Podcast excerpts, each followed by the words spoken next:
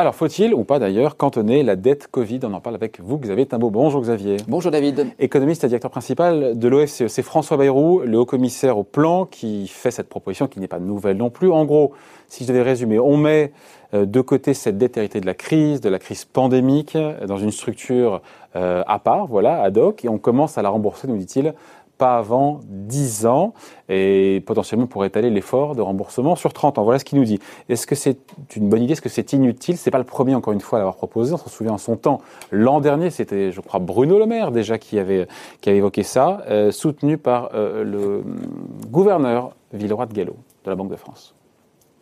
Donc ne me dites pas que c'est une ineptie parce que c'est du lourd, là, ce que je viens de citer. Hein. Alors, c'est pas, euh, c'est pas une idée très nouvelle, on, l'a fait plein de fois dans l'histoire. Oui. Euh, il faut bien comprendre en fait euh, surtout ce que ça sous-entend, parce qu'en fait dans cette histoire, ce qu'on peut reprocher à Bruno Le Maire ou à François Bayrou ou à Villeroy de Gallo, c'est un peu les non-dits qu'il y a autour de cette histoire de cantonnement. Donc le cantonnement, quand on dit, bah, voilà, on a cette dette héritée du Covid, on va lui mettre une étiquette dessus pour dire c'est la dette Covid, voilà. Et puis on s'engage à la rembourser. Donc on fait un plan de remboursement. Euh, c'est un moyen d'essayer de gagner de la crédibilité sur sa dette publique en montrant une espèce d'analyse où on dit bon bah avant il y avait un niveau qui était euh, normal ou, qui était celui qu'on tolérait. Et puis là il y a une dette exceptionnelle. Et donc cette dette exceptionnelle bah, on sait qu'elle est exceptionnelle. On lui a mis une étiquette et puis euh, on vous a donné un plan de remboursement. Implicitement pour faire sérieux pour politiquement se dire voilà on ne gère pas n'importe comment les deniers publics, on ne laisse pas filer l'endettement, c'est ça? Voilà. C'est le message politique subliminal qui est derrière? Ça peut être. Et en quoi il vous pose problème ce message? Alors, ça peut être le message. Alors maintenant, ce, message, il pose problème parce que, en fait, euh, d'abord, il est en contradiction totale avec les traités européens aujourd'hui. Et il y a un problème avec les traités européens. C'est-à-dire? Bah, C'est-à-dire, les traités européens nous disent d'abord, un, il n'y a pas d'étiquette sur la dette. Hmm. La dette, euh, c'est un paquet.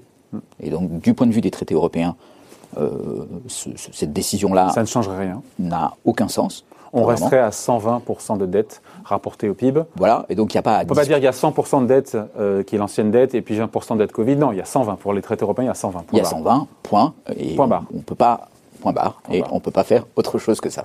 Alors, ça c'est le premier point. Et puis le deuxième point, c'est surtout là où les traités européens sont, euh, sont euh, problématiques, c'est que les traités européens nous disent, et l'objectif de dette, c'est 60%. Donc vous pouvez faire ce que vous voulez avec. Parce que vous voyez, il pourrait y avoir une, une Faudra opération. un gros morceau là, hein, Ouais, c'est ça. Il pourrait y avoir une opération qui consiste à dire bon, voilà, on cantonne 20 points de dette publique euh, étiquetés euh, Covid et on s'engage à les rembourser avec un certain échéancier sur 30 euh, ans. Ben, c'est ce que propose François Bayrou. C'est ce que propose François Bayrou. Mais, sauf que les traités européens, ils nous disent aujourd'hui, hein, la dette publique, elle doit atteindre 60% et vous avez 20 ans. Une fois qu'on est revenu dans des conditions normales. Alors, on sera revenu dans des conditions normales dans quelques trimestres. Euh, une fois qu'on sera sorti de la crise sanitaire. Mais à ce moment-là, euh, normalement, le traité européen s'applique. Et quel est le problème? C'est que ben, la discussion, il va falloir l'avoir au niveau du traité européen. Ça sert à rien d'arriver en disant oui, mais nous, on a cantonné et on a décidé qu'on remboursait en 30 ans. Puisque dans le traité européen, il a dit ben, non, vous devez arriver à 60. Mais euh, et on, est au-delà de 60 depuis 20 ans déjà. Alors, on, y est, là. on, est au-delà de 60 depuis 20 ans. on, on, a un peu fait des circonvolutions autour du traité européen. Alors, enfin, c'est pas euh, depuis 20 ans, hein, c'est depuis 2008. Euh, et euh, ah oui, c'est depuis 2008. Eh oui, c'est depuis 2008, depuis la crise. Donc c'est comme ça qu'on est arrivé à, à, circuler, à naviguer autour du, du traité européen. De, ça fait une dizaine d'années hein, maintenant.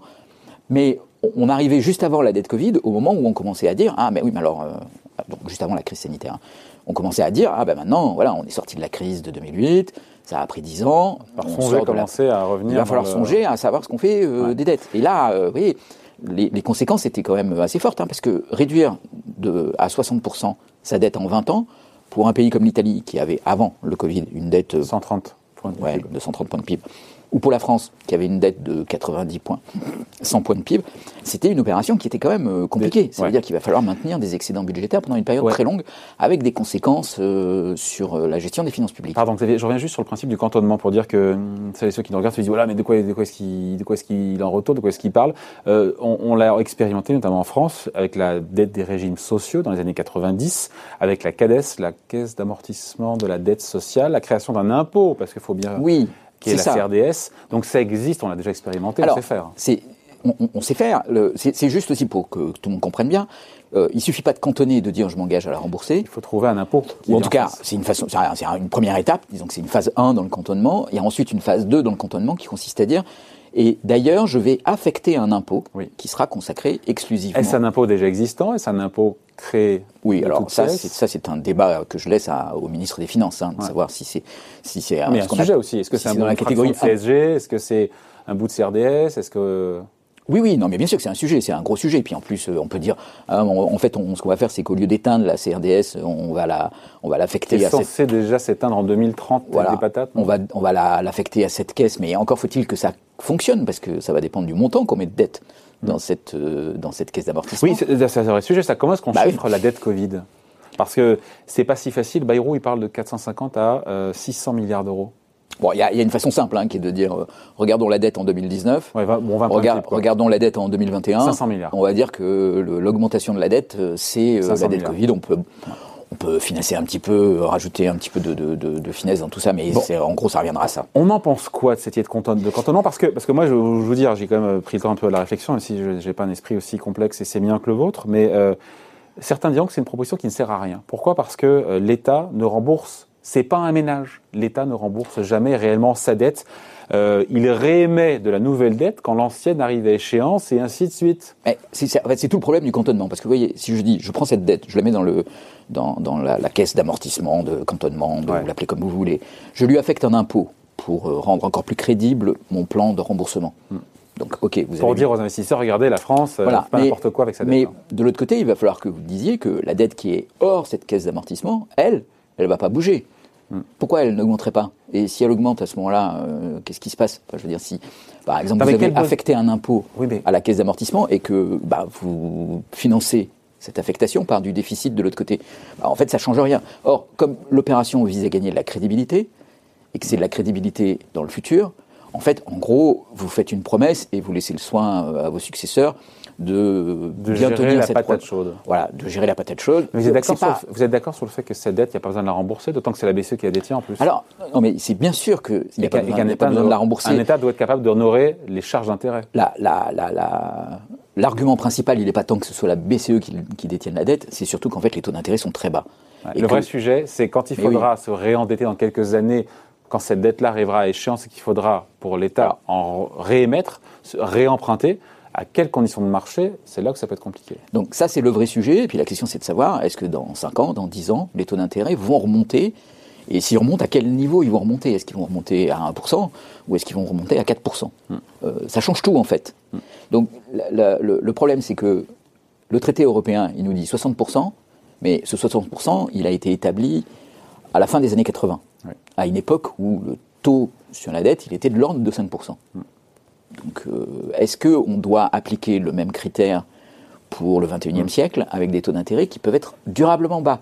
Il y a des tas de raisons qui permettent d'expliquer qu'ils vont être durablement bas, plus haut que ce qu'ils sont aujourd'hui. Mm. Attention, je ne vous dis pas, on va rester avec des taux négatifs. Mm. Mais sans retrouver les purs passés. Mais oui, et puis en étant assez loin. Et donc, du coup, si on est dans un monde dans lequel les taux souverains sont à 1%, par exemple, bah, à ce moment-là, pour la même charge d'intérêt, vous pouvez avoir une dette très significativement supérieure à celle que vous aviez dans les la dette en 30 ans a triplé, la charge d'intérêt était divisée par deux. Voilà. Donc euh, c'est ça la question qu'il y, a au fond. Mais cette question, elle va pas être résolue. Donc on en pense quoi? Est-ce qu'il faut oui ou non C'est le sujet du jour? Faut-il oui ou non? Qu'est-ce qu'on pense d'essayer de cantonner la dette? Mais Sauf que le cantonnement, il ne pose pas ce débat qui doit être résolu dans les traités européens. Le nœud de cette histoire, c'est pas ce que la France va décider toute seule de faire sur le cantonnement. Ça, ça, ça, ça ne va émouvoir personne. Ça va, ça va servir à rien. C'est-à-dire que, voilà, c'est des choses qu'on agite, euh, qu'on met sur la table, mais personne ne nous le demande. Je pense que ça va vraiment servir à convaincre pas grand monde, que ça va pas nous faire gagner beaucoup de crédibilité, et que par contre, il y a un, conflit qui va apparaître. Alors, il va pas apparaître euh, cette année ni l'année prochaine, mais il va commencer à, se, à monter en puissance euh, à partir de 2021-2022, qui sera un conflit entre les pays européens et qui va dire voilà, vous avez signé un traité dans lequel vous vous engagez à revenir à 60% de dette publique hmm. euh, d'ici à 20 ans. Euh, et, à ce moment-là, le, débat qu'il faut conduire, c'est de dire oui, mais en fait, ces critères-là, ces objectifs-là, ne sont pas adaptés au monde d'aujourd'hui. Et donc, il faut les rediscuter. Et là, qu'on ait dit qu'on avait cantonné ou pas, ça ne va rien changer. Et, et penser que Donc, en cantonnant, donc, ça, c'est de la mousse, quoi, en gros. ah oui, c'est de la mousse. Et, et- et penser qu'en cantonnant, on prend des options sur ce débat futur, c'est complètement illusoire. Ce débat, c'est un débat qui, est- qui va être dur. Il va falloir convain- convaincre nos partenaires européens, Les Allemands. en particulier les Allemands, en particulier les Allemands qui seront peut-être revenus à 60%, donc euh, ça risque d'être encore plus compliqué. Après avoir agité euh, tout un tas de d'épouvantails, hein, en fait, euh, pour les Allemands qui auront été ah mais non on va l'annuler, on va la cantonner, on va faire ceci, on va faire cela, Euh, c'est-à-dire donner l'impression qu'on cherche une solution désespérément parce qu'on refuse d'aborder de front euh, la vraie question, euh, le sujet qui fâche avec nos partenaires. Peut-être qu'ils sont plus ouverts que ce qu'on pense. Peut-être qu'il faut avoir des arguments. Peut-être qu'on a des alliés en Europe et il n'y a pas que les, y a pas que les Allemands.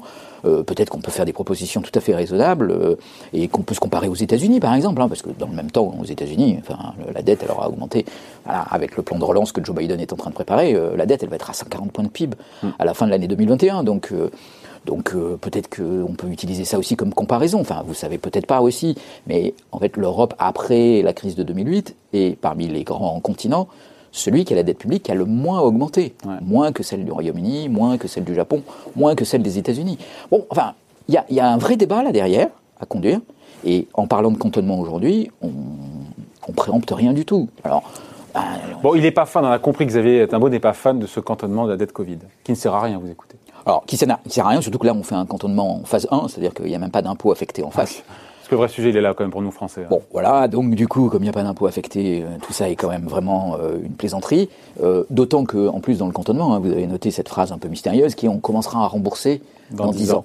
Alors, comment ça marche ça En fait, euh, la dette Covid, elle est empruntée avec des obligations d'État. Mm. Les obligations d'État, elles ont une certaine maturité. On ne décide pas de quand est-ce qu'on rembourse ou pas. D'accord? Donc, ce que ça veut dire, c'est qu'en fait, on va rouler la dette euh, pendant 10 ans. Et puis, dans 10 ans, on amorcera le remboursement. Donc, voilà ce que ça veut dire. C'est. C'est. Enfin. Bon, on a compris, on a compris qu'il n'est pas fan. hein. C'est pas, c'est pas que je suis pas fan, c'est, je pense que le, le, débat important, il est véritablement cette histoire de quelle est la cible de dette qu'on veut dans les traités européens euh, pour le 21e siècle. Euh, si on résout pas ce, ce problème-là, l'Europe se prépare une, un conflit très dur entre les différents Ah. pays, le risque d'une austérité, le risque d'un éclatement de la zone euro. Hein, c'est pas des petites choses. Donc c'est pour ça que c'est bien de jouer avec euh, la caisse de cantonnement, mais c'est passer à côté de ces vrais problèmes qui sont quand même le, au fond la soutenabilité politique de la zone euro, pas la soutenabilité financière, mais la soutenabilité politique de Pour la zone l'instant, ils ne euro. sont pas abordés. Bah ça c'est quand même un sujet qui est important. Yes, on aura l'occasion d'en reparler, j'espère. Merci beaucoup. Explication point de vue signé Xavier Timbaud, économiste et directeur principal de l'OFCE. Merci Xavier. Merci David.